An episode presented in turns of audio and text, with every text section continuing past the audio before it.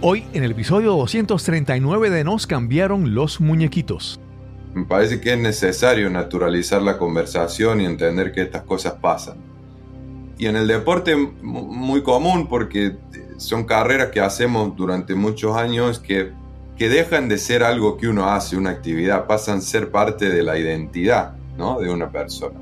Y debe pasar en otras industrias con gente que hace algo por 20, 30 años de su vida, ¿no? Es como que, es como que lo que hacemos como profesión está muy relacionado con nuestra identidad. Mi nombre es Cristóbal Colón y esto es Nos cambiaron los muñequitos. Nos cambiaron los muñequitos. Nos cambiaron los muñequitos. Nos cambiaron los muñequitos. Nos cambiaron los muñequitos. Nos cambiaron los muñequitos. Imagina que te ganas la vida, que recibes un buen salario. Y además recibes aplausos y vítores de mucha gente. Eres parte de un equipo. Representas a una ciudad, tal vez a un país. Y sientes la energía que transmite toda una multitud, todo un pueblo. Todos tus logros son registrados y celebrados. Y un día tienes que dejar todo eso atrás.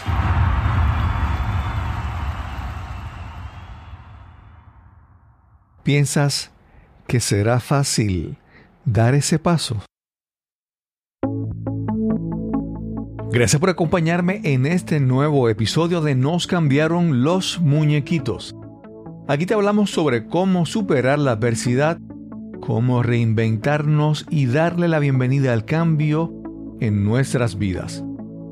Hoy hablaremos sobre competitividad, cambios, transiciones, incertidumbre y escoger y crear la vida que queremos. Te presento a nuestro invitado de hoy. Hola a todos, mi nombre es Juan Manuel Fernández, eh, soy un ex atleta profesional eh, de baloncesto y hoy me dedico a a hacer life coaching y mentoring a atletas que están transicionando fuera de sus carreras deportivas. Juan nació en una familia de deportistas y desde niño se enfocó en el baloncesto. Representó a Argentina en categoría sub-18 y luego en la selección nacional.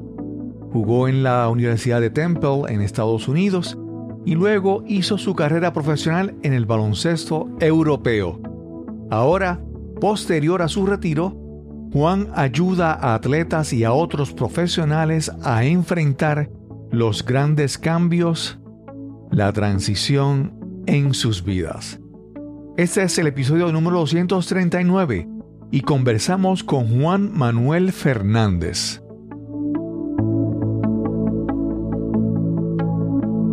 Saludos, hoy, hoy vamos a tener una conversación.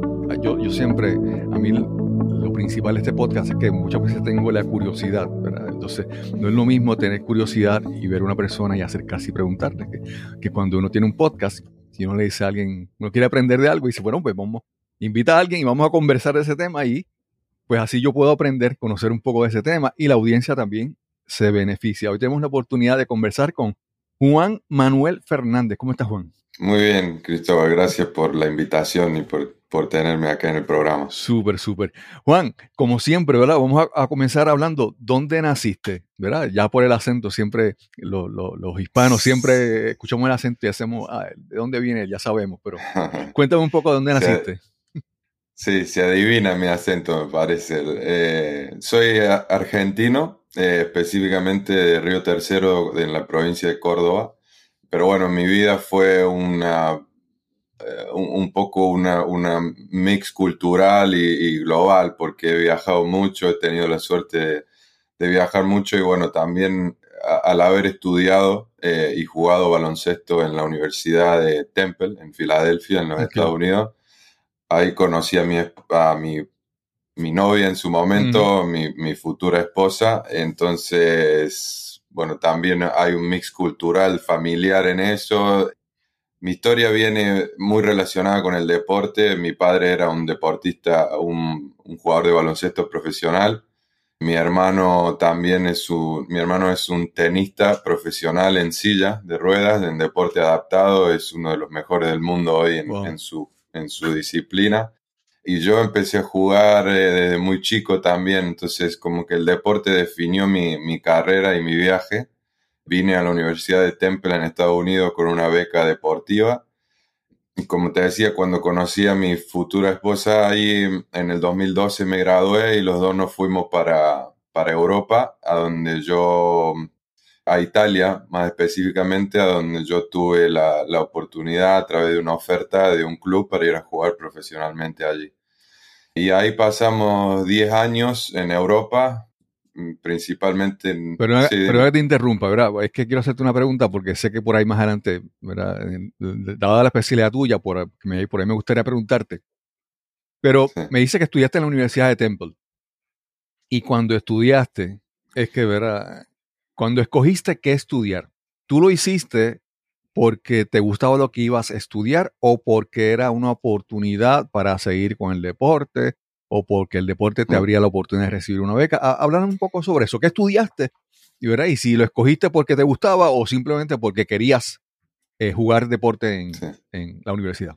Sí, esa es muy buena pregunta, porque mm, a veces pienso que me gustaría haber sabido algunas cosas que sé hoy en su momento, ¿no? Eh, porque la motivación principal desde muy chico y por la cual yo fui a la universidad fue, fue el deporte, principalmente.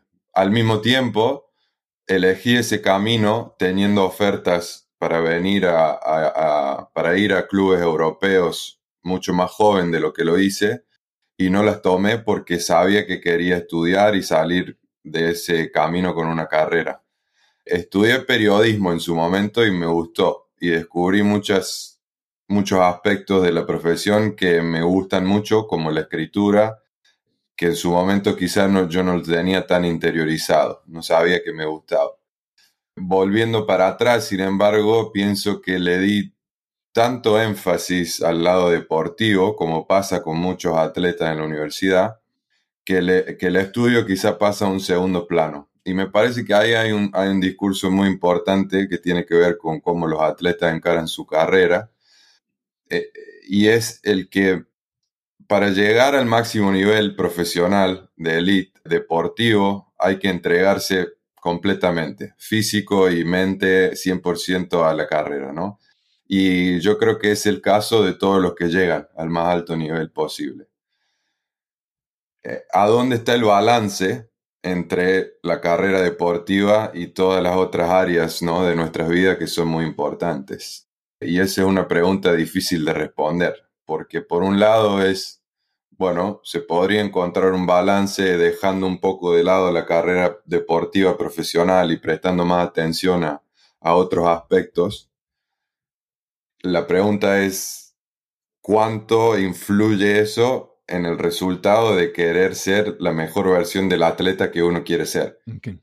Y lo que yo trato de hacer a través del trabajo que hago hoy es, es intentar hacerle entender a los atletas que ver nuestra vida de manera holística, o sea, relacionando todas las áreas, irónicamente puede hacer que en el deporte seamos todavía mejor, ¿no? Porque lleva un balance mental y, y- y de vida eh, muy saludable Ujú. Sobre todo considerando que la carrera de un deportista, más allá de que se llegue al más alto nivel, es corta con respecto a otras profesiones. Sí. Y uno termina de jugar con dos tercios de la vida por delante. Entonces, está bien tener esa meta, pero no debe ser la única. Y mientras más uno se prepara para eso, eh, mejor, ¿no? Porque después las transiciones son más, eh, son menos turbulentas, Sí. ¿no? Entonces, bueno, eso es lo que descubrí a lo largo de mi camino y lo que trato de, de aplicar en lo que hago hoy. Sí, eso, eso regresaremos ahorita porque, ¿verdad? Me, me da la impresión de después de que terminaste como atleta, decidiste seguir preparándote en otras cosas, ¿verdad? Pero antes de llegar ahí, quiero Sí. preguntarte. Mira, es bien fácil ahora, en retrospectiva, mirar para atrás y ver todo esto y, y a veces uno simplifica el pasado, ¿verdad? Como que Pero. Cuando tú eres estudiante y llegas a la universidad, siempre hay unas, unas metas, unas expectativas, ¿verdad? Yo no sé, por ejemplo, si uno juega béisbol, eh, uno quiere llegar a las grandes ligas, ¿verdad? A, Major League Baseball. Si uno juega tal vez eh, baloncesto, uno dice, bueno, pues yo quiero llegar a la NBA. Para mí es importante porque yo creo que esto los atletas nos encuentran mucho. Las expectativas, lo que vamos encontrando en el camino y cómo nos adaptamos. Yo quisiera ver cómo tú, cuando entras a la universidad, cuáles eran tus metas. Si tú querías llegar a la NBA, si decidirte, eh, decidir irte a Europa fue algo fácil o, o era que, que algo que querías. Quiero ver ese proceso, ¿verdad? Porque, como te digo, uno tiene unas expectativas y unas metas, pero en el proceso uno toma decisiones y, y a veces puede ser difícil, dado también que somos jóvenes, ¿verdad? Ya cuando somos más mayores, pues tenemos una madurez, pero cuando estamos comenzando, Sí. es, es un poco más difícil. Háblanos sobre ese proceso para ti. Sí, es difícil a esa edad sobre todo. Eh, y yo estoy convencido de que, por ejemplo, en el lado del estudio, o sea, sacando un, un ratito del lado del deporte, a los 18 años, uno que tiene que elegir una carrera para estudiar, es muy difícil saber, ¿no? Eh, entonces, algo que me ayudó a mí en el camino y que no lo veía como lo veo hoy en su momento es entender que nada está es- escrito en piedra, o sea, nada es permanente y que todo se puede amoldar y, y- y adaptar. Pero con respecto a las metas deportivas, yo, yo fui a la universidad, la veía la universidad como un puente para Europa. Yo no tenía la NBA en mi mente. Obviamente, llegando a los Estados Unidos, viendo cómo, cómo es el mundo en este país del, del baloncesto y del deporte, teniendo una buena carrera universitaria, la NBA un poco me, eh, me empezó a entusiasmar estando acá. Pero bueno, me parece que también eh, a mí me llegó una oferta de Europa muy temprano, luego de mi último año en la universidad. O sea, la temporada llegó en, terminó en, en marzo y yo en abril tenía una oferta. Entonces en su momento fue o la tomo o espero hasta junio, julio y le doy una chance a, a mi sueño de la NBA. Y yo fui por lo que veía que era seguro en su momento, que era un contrato de tres años profesional en Italia. Entonces, me parece que ahí hay, un, hay una cuestión de, bueno, lo que uno se propone y después cómo las circunstancias se van presentando y tomar decisiones acorde. Y en ese sentido me parece que, que la cosa más importante, más allá de tener en claro la meta, es entender qué uno quiere personalmente, ¿no? Interiormente, porque después, sea el camino que se, que se tome, eh, si uno está claro, ¿no? Con lo que uno quiere y es honesto a uno mismo y no toma decisiones por influencias externas, entonces yo lo veo a eso de manera mucho más sostenible, cualquier sea la decisión que se tome, porque va a ser auténtica a uno mismo.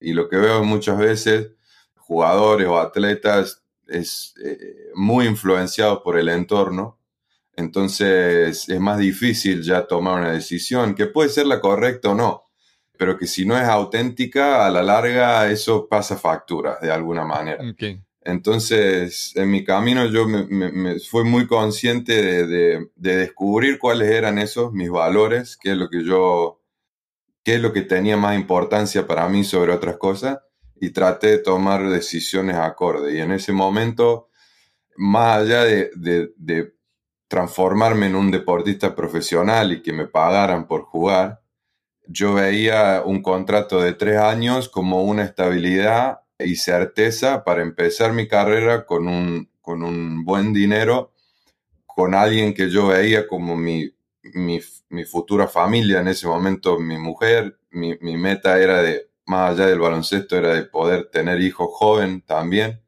Entonces todo eso me, todo eso me, me, me empujaba a, a- a- acorde a mis valores. Entonces, decirle que no a eso en su momento y ir an- ante la incertidumbre de buscar un lugar en la NBA, sí, creo que si, si esa meta hubiese sido más importante que todo el resto de las cosas que te estoy mencionando, quizá hubiese sido ido a por ella un poco más insistentemente, pero no lo era. Entonces, es, es algo que a mí me llevó a, por ahí a, a, caminos un poco no convencionales, pero que hoy me dejan tranquilo con no tener ninguna duda de haber tomado decisiones acorde a lo que yo pensaba.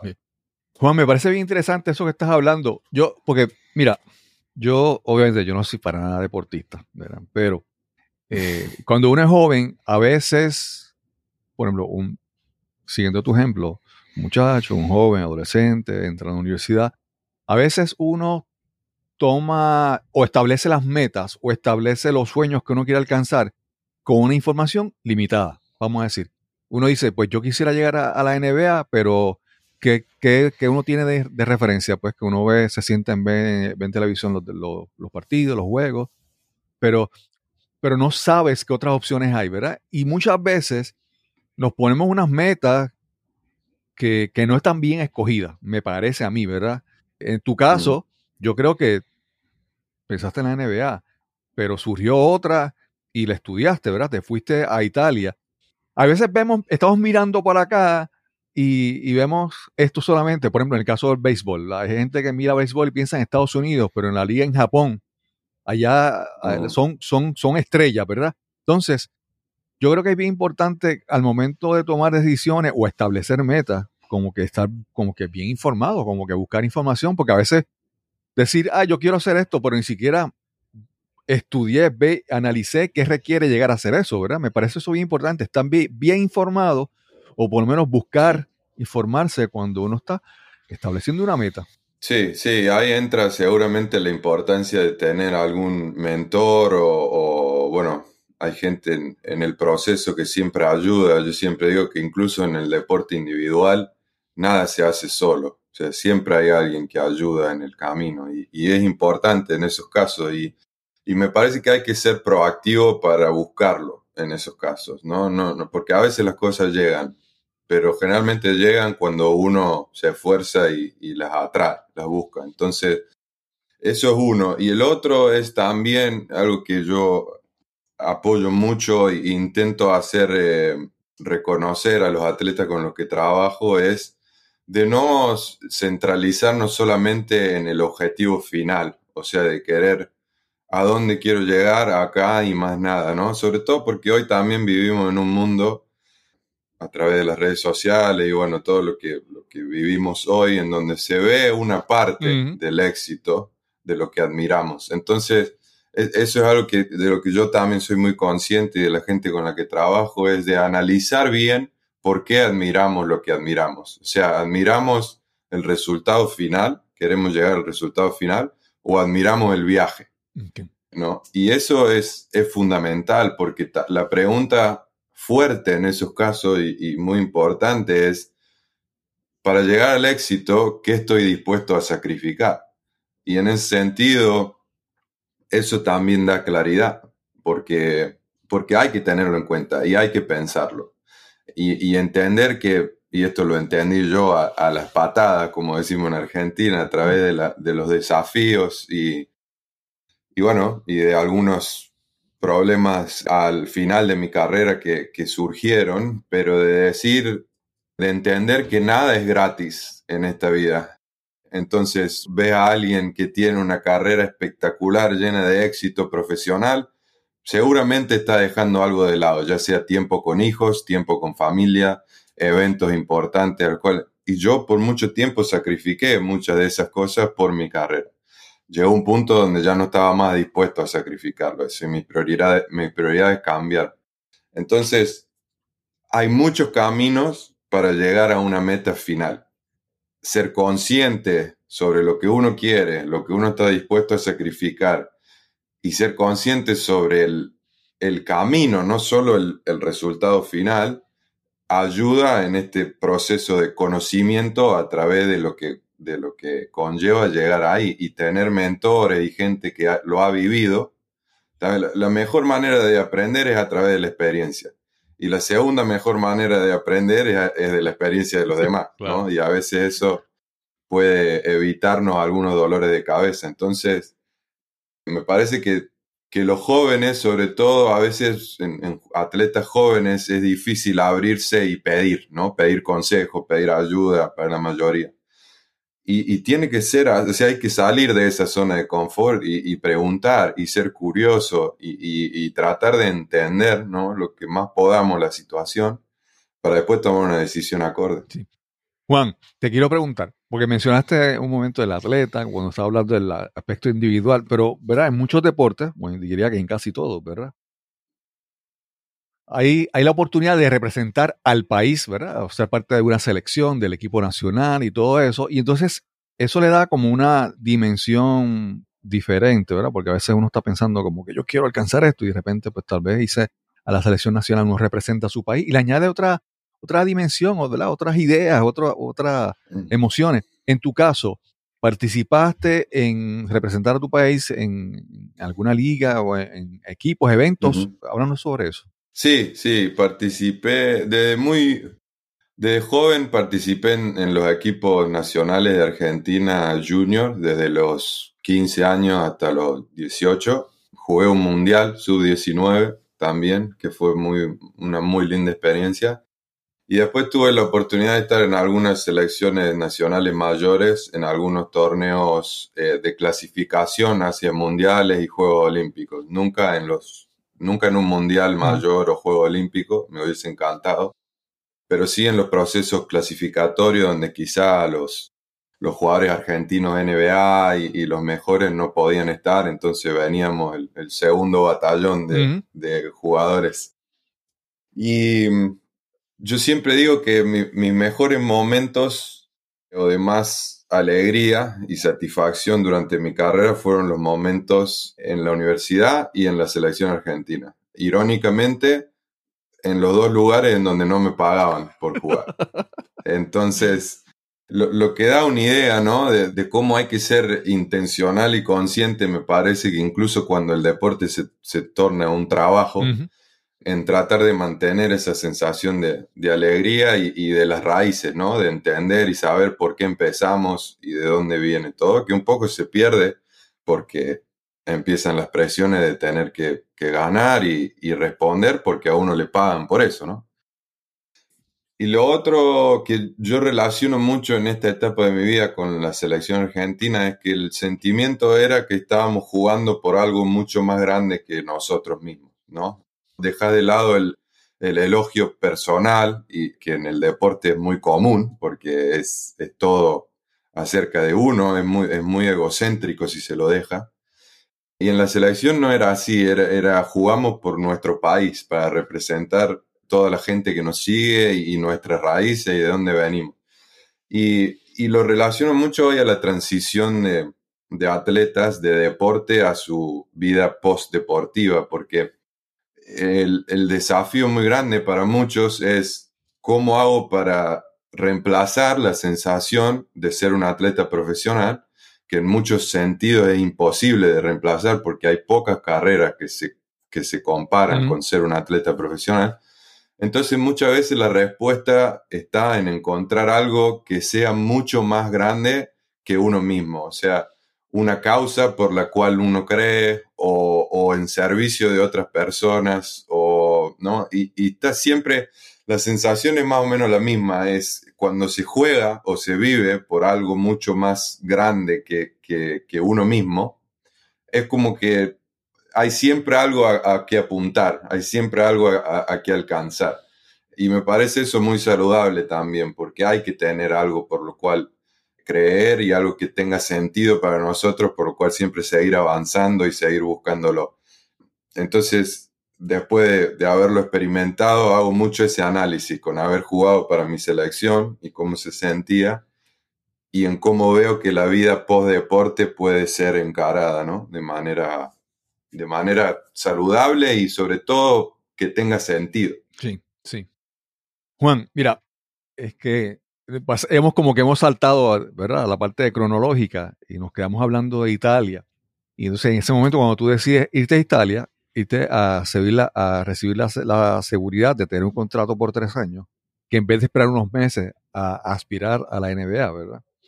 Y a veces, y esto pasa mucho con los atletas, a veces los atletas, ¿verdad? Desde mi punto de vista, hay veces que uno está buscando oportunidades, pero yo creo que hay veces que cuando la oportunidad no está, uno dice, bueno, pues no tengo, pero yo voy a colocarme en un lugar donde pueden surgir las oportunidades. Por ejemplo, un, tal vez un atleta quisiera llegar, un beisbolista quisiera llegar a, las grandes ligas, a Major League Baseball, y no llega, pero dice, bueno, pero entonces me voy a una liga AAA y ahí yo busco brillar, ¿verdad?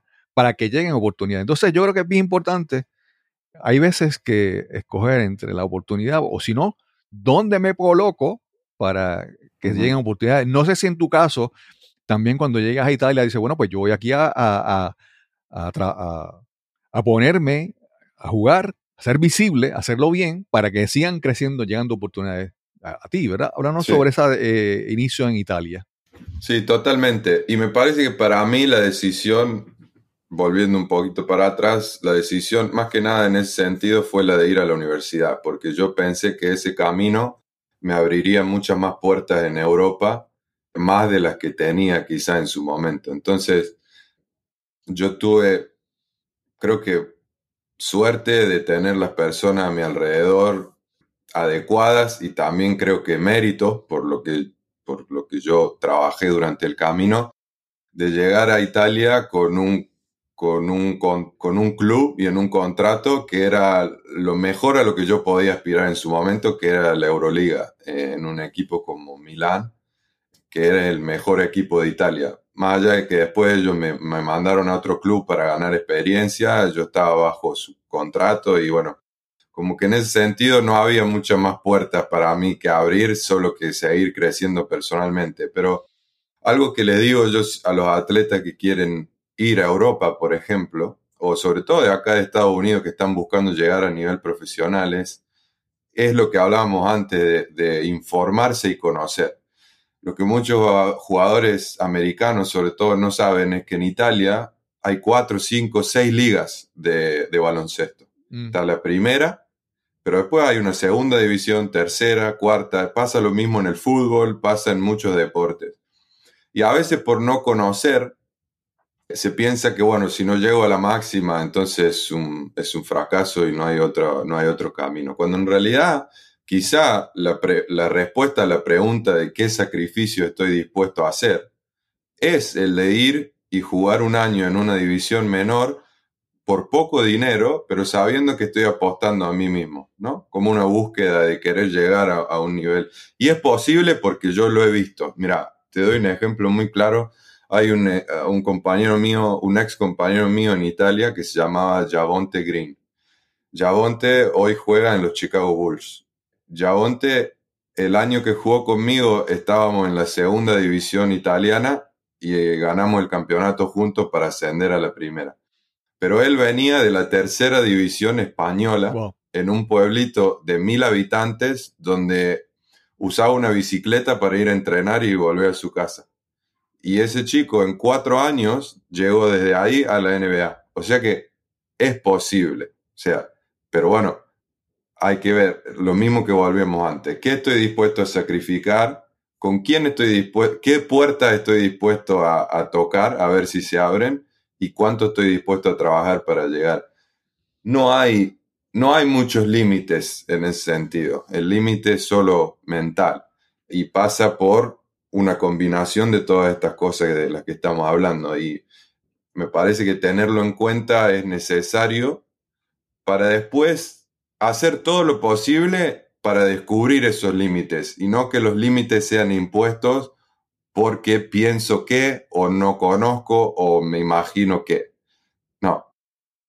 Eh, y, me, parece que eso es muy, es muy potente porque se ve mucho potencial desperdiciado a veces por una falta de, una de estas cosas. Entonces, bueno, también está relacionado con lo que trato de aportar desde este lado ahora, ¿no? Claro, claro. No, y entonces eh, mencionaste desde mi punto de vista, nuevamente, yo no soy, no tengo experiencia en esto, pero muchas veces, cuando hablas de las diferentes ligas, em, y en todas esas ligas, muchas pagan bien, ¿sabes? Pagan, ¿verdad? Para tú vivir de eso. Entonces, uno dice, bueno, tal vez estás pensando llegar a una liga superior y, y te vas a, recibir una paga, ¿verdad? Pequeña. Hay, hay, que reconocer, hay que buscar información porque hay muchas, muchas más oportunidades. Juan, quisiera preguntarte, Me mencionaste ahí por encimita que ya había muchos sacrificios que había que, había que hacer y decidiste ya no hacer más sacrificios. Y mencionaste también que había problemas al final de tu carrera. Yo quisiera llegar a esa parte porque mira, yo me imagino y que todo atleta sabe que va a llegar al final o que va a llegar el momento de hacer un cambio.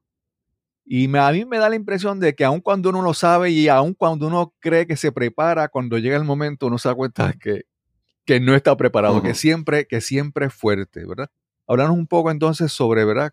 Tu, tu carrera, ya al final, cuando tú sabes que tienes que hacer algo adicional en tu vida, ¿cómo fue ese proceso para ti? Sí, fue uno de los procesos de cambio más difíciles, quizá el más difícil hasta ahora en, en mi vida, y sobre todo porque volviendo a todo lo que hablábamos, ¿no? Y, del contexto de mi historia, me parece que llegué a un momento a los 31 años, cuando yo me retiré, donde mucha gente a mi alrededor me decía que si me retiraba ahora, que esos años no iban a volver, porque obviamente físicamente no vuelven. Y el deportista no es que podés dejar de jugar y volver a los 45, porque ya no es lo mismo.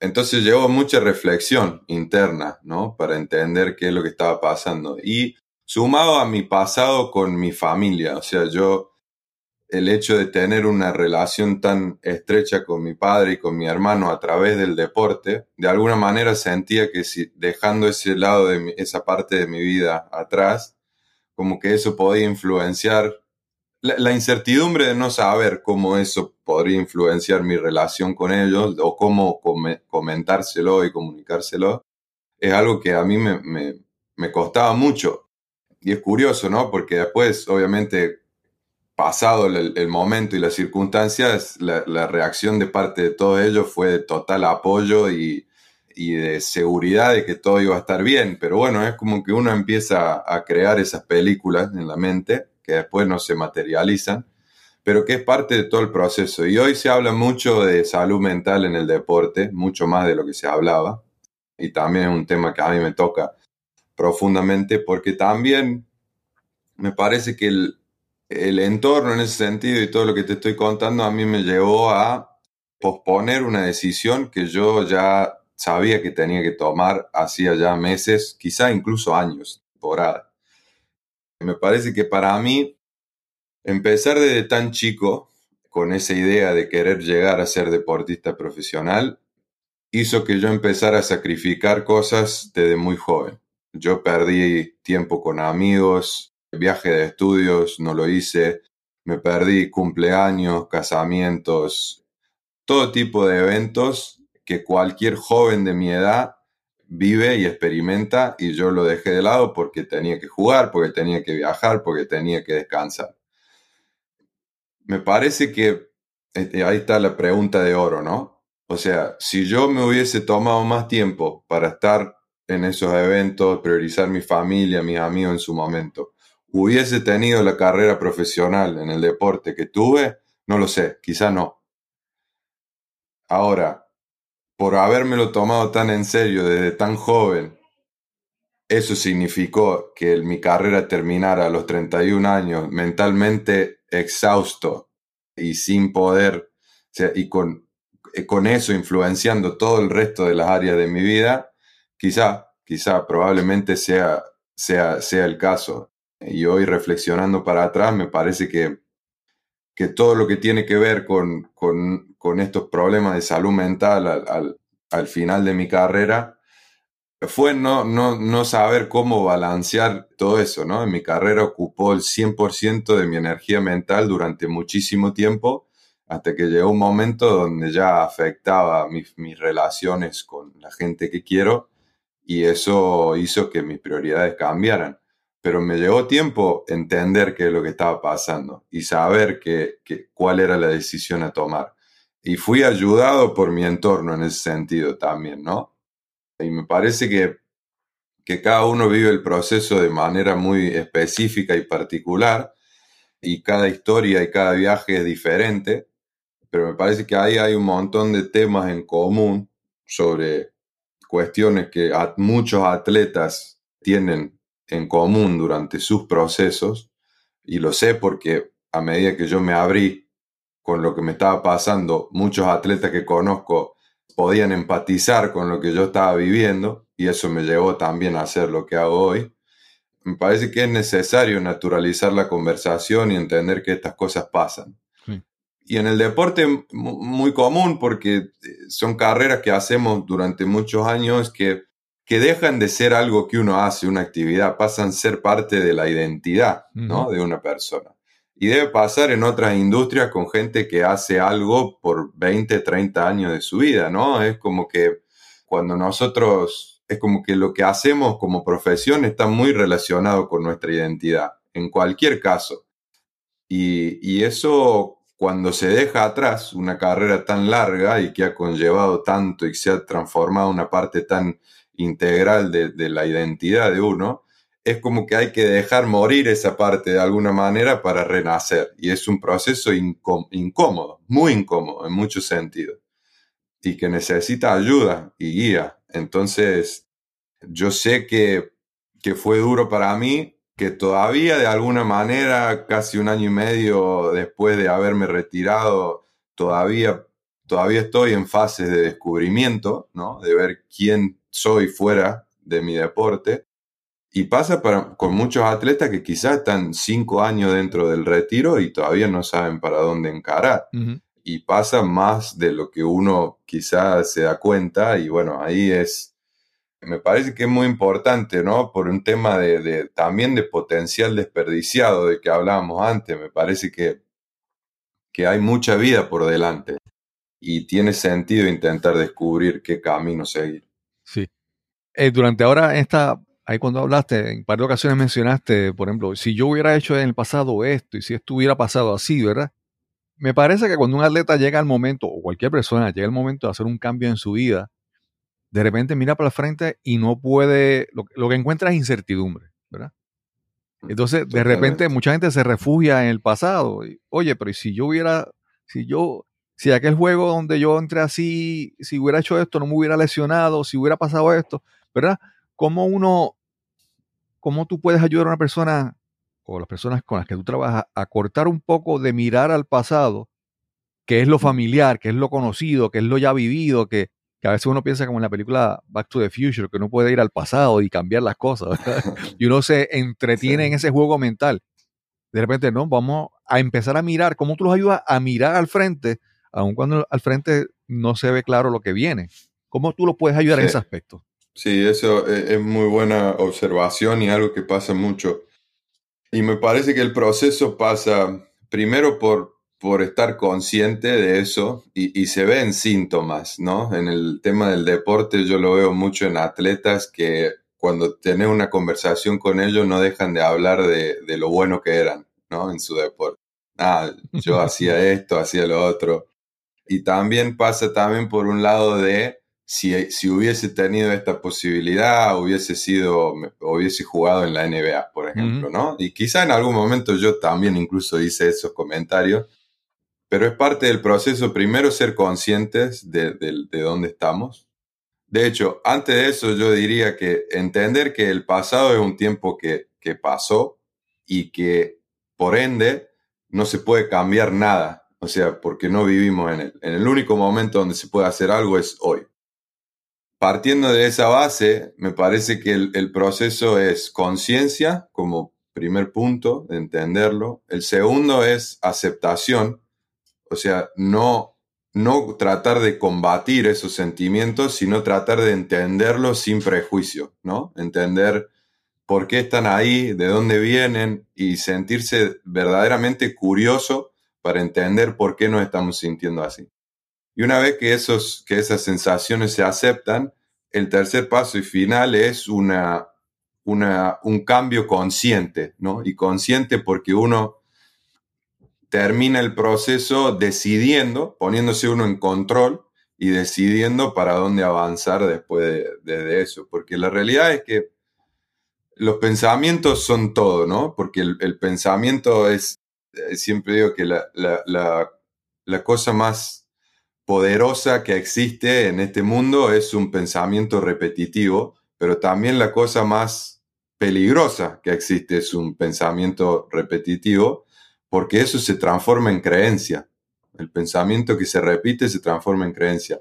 Entonces, ¿cómo hacer para que un pensamiento negativo deje de serlo y transformarlo en un pensamiento positivo? Y durante una transición como esta, pasa mucho eso de, cambiar mentalidad, ¿no? De, recalibrar nuestros pensamientos. Y es un proceso que lleva tiempo y que lleva trabajo, pero que es, me parece que a veces una de las maneras más efectivas de, tratar de moverse y, de salir adelante, ¿no? Y pasa mucho por cómo se hace para, para, para que un pensamiento repetitivo de manera inconsciente deje de, deje de estar y poder cambiarlo. Bueno, hay que ser consciente de que está ahí. Entonces, por eso empieza con el paso de traer conciencia a algo que está quizá innato y, que ni, nos damos cuenta que está, ¿no? Como la sensación de decir, el pensamiento de decir, bueno, no soy nadie fuera de mi deporte. Bueno, eso no es así, ¿no? No es así. Entonces se hace el trabajo para poder recalibrarlo y, entenderlo, aceptarlo y cambiarlo.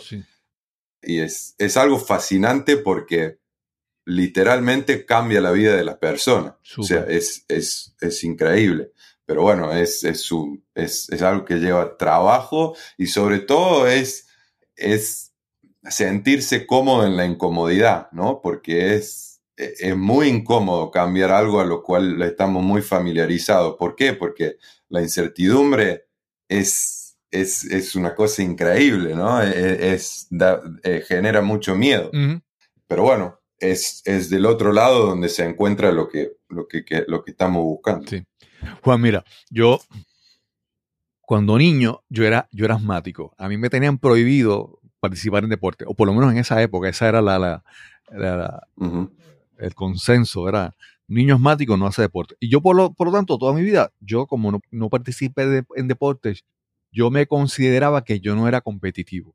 Siempre, toda mi vida, yo no buscaba competir. Yo pensaba que competir no era para mí. En algún momento de mi vida eh, empiezo a, hacer algunas cosas que requieren, vamos a decir, competir. Y yo empecé a entender que, que competir era contra, no contra otra persona, sino contra mí, el pasado, era mi, la pasada versión de mí, cuánto yo he mejorado.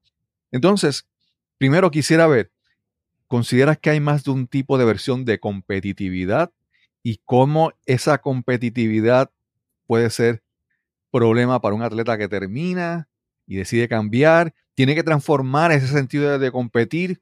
¿Verdad? Háblanos un poco sobre ese aspecto. Sí, sí, me parece que hay, hay distintos niveles de competitividad y hay algunos que, que no son saludables y hay otros que sí son saludables. Y y me parece que toca un punto muy, muy relevante, que es fundamental sobre todo para un deportista de entender, que es el deporte en sí te lleva a competir contra otros, naturalmente, pero la competencia más importante siempre es interna, siempre es con uno mismo. Y entrar en la, en la comparación no saludable, por ejemplo, en la de decir, bueno, mira, este chico, este jugador a los 22 años estaba, eh, ya estaba en un nivel totalmente sobre el nivel en el que estoy yo a los 22 años. Por ejemplo, esa es una comparación muy poco saludable que veo a muchos atletas hacer, ¿no? Y es como salir desde esa perspectiva de decir, bueno, corro mi propia carrera, o sea, todo a mi tiempo, ¿no? y no compararme con los demás. O sea, cuando, cuando es una cuestión de competición por comparación, me parece que ya se entra en un espectro negativo de la, del poco saludable de la competición. Pero cuando es una competición que viene desde la perspectiva de, de humildad y de una mente abierta, me parece que es muy saludable en ese sentido, porque uno puede aprender de, entendiendo de que hay gente dentro de esta competición que está más adelante que yo, ¿no? Entonces se puede ver, se puede ver esa competición desde una perspectiva de, uh, yo nunca voy a llegar ahí, mira dónde están ellos, o de decir, ¿cómo hizo ese para llegar ahí? Voy a aprender, ¿no? De ellos. Y ahí entran en juego muchas cosas. Me parece que el ego, en ese sentido, es muy, es muy relevante y hay que tenerlo en, en check, ¿no? Tenerlo en, en control, porque porque generalmente es el ego el que te lleva para un lado o para el otro. Pero siempre entendiendo que la competencia más saludable, incluso en el deporte donde uno te, te llevan a competir contra otro o contra otro equipo, es siempre interna, es cómo, cómo puedo alcanzar un progreso constante a lo largo de mucho tiempo. O sea, entender que la, mejor, el mejor viaje es el, que, es el que se da un paso para adelante constantemente todos los días. Pues se, llega mucho más lejos dando un pequeño paso hacia adelante todos los días, quedando 50 desde de, un, dando un sprint y después estando parado ¿no? durante un, largo tramo de tiempo. Y es lo que pasa muchas veces por bloqueos, bloqueos mentales o bloqueos de, de comparación y de competencia poco saludable, ¿no? Es que se siente que se está haciendo un progreso y después se llega a un punto donde el bloqueo mental es tal que nos quedamos parados. Sí. Entonces, esto es, es, mucho más fácil hablarlo que ponerlo en práctica, claro. ¿no? Eh, partiendo de ahí, pero es, es, lo ideal. Sí. Mira, yo, eh, hay veces que en el deporte, obviamente, en el, en, el, en el, deporte hay árbitros, ¿verdad? Que canta la jugada, dice, esto fue falla, fue foul, fue un error, ¿verdad?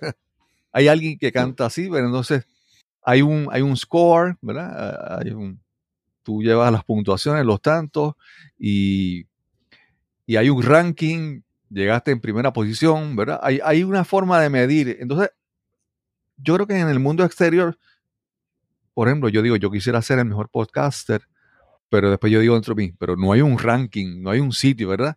Yo, yo aspiro a ser el mejor, ¿verdad? Sabiendo que no hay forma de medir, a veces, muchas veces, en mi progreso o lo que yo quiero. Yo, yo simplemente utilizo eso como, pues como una meta para aspirar a llegar ahí, aunque no llegue.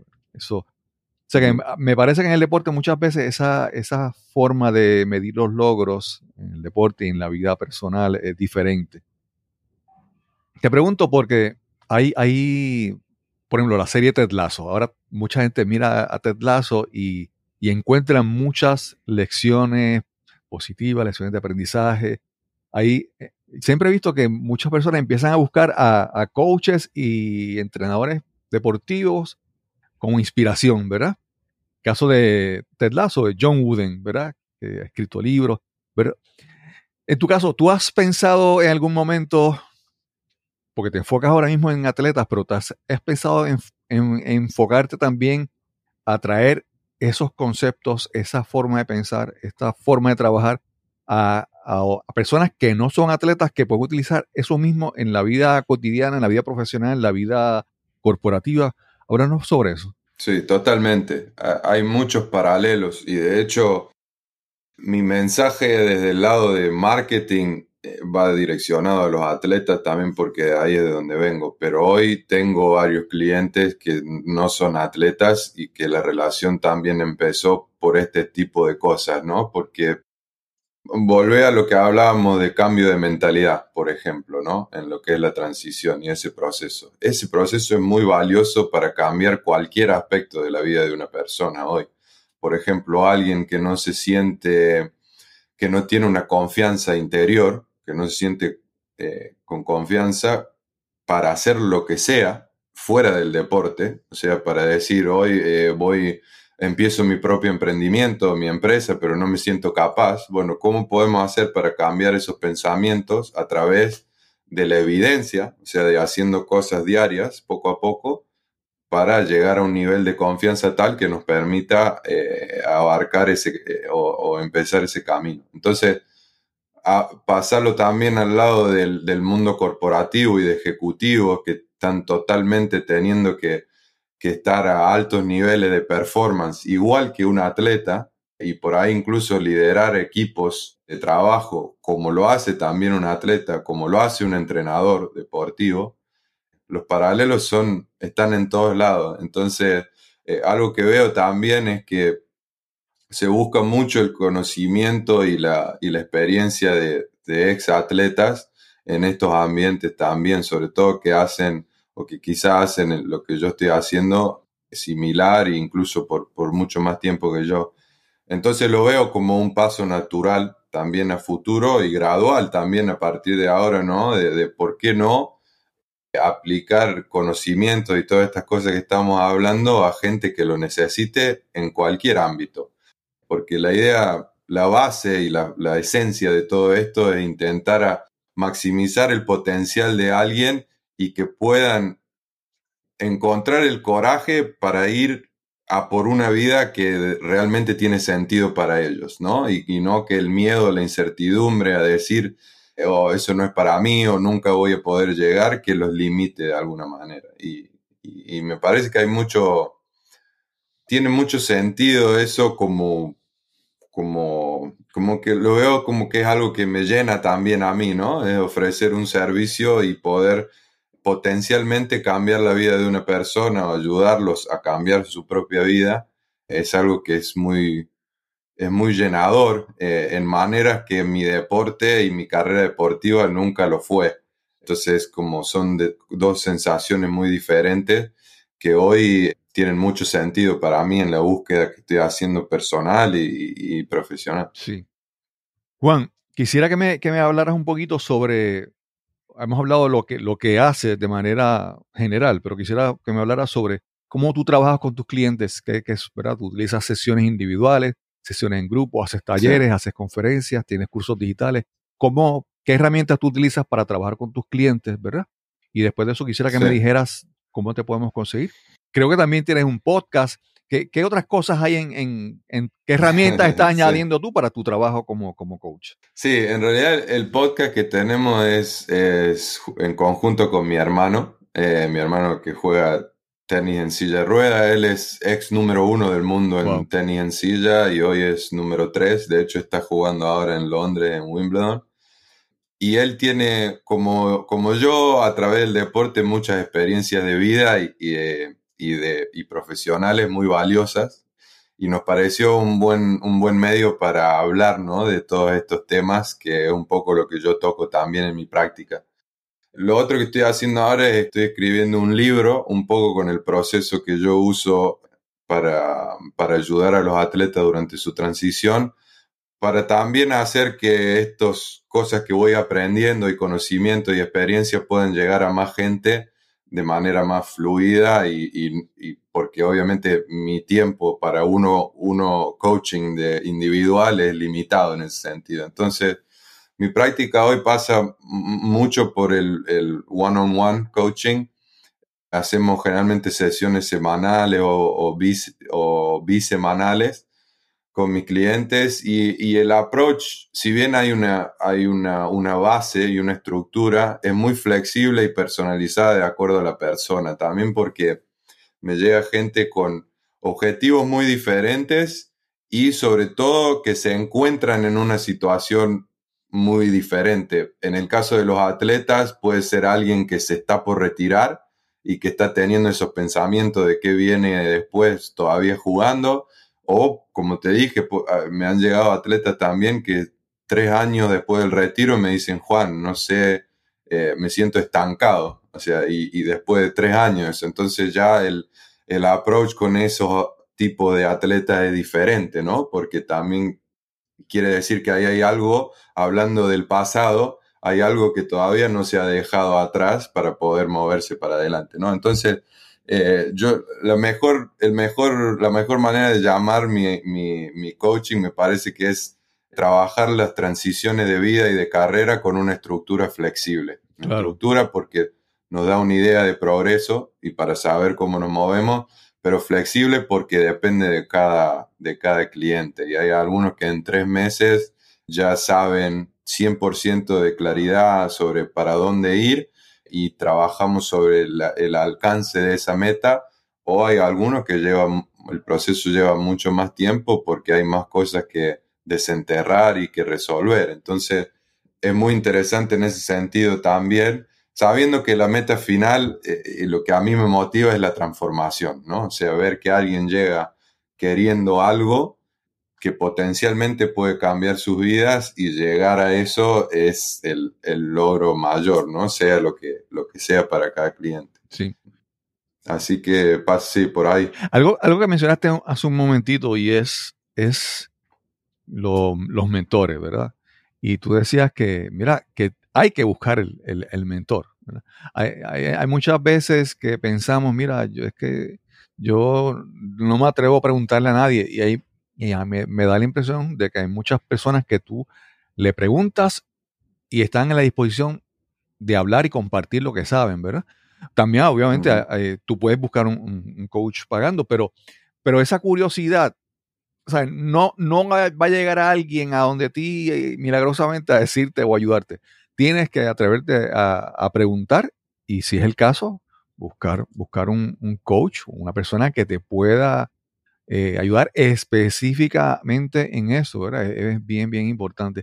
Y, Juan, ¿y dónde te pueden conseguir? ¿Tu página web, redes sociales? Sí, las mejores maneras en mi página web que es juanmfernandez.com y ahí está, mi información y, cómo contactarme y, luego la plataforma que más uso hoy es LinkedIn, en donde también incluso no solo para contactarme, sino que en LinkedIn publico publicaciones diarias todos los días que tienen que ver con estos temas. Entonces, valor añadido para la gente que, está interesada en, encarar transiciones y cambios de vida y de carrera. Hablo un poco de todo eso en LinkedIn y un poco menos en Instagram, que es más direccionado a, la parte de la transición de atletas. Pero esos tres medios son la mejor manera de, de contactar.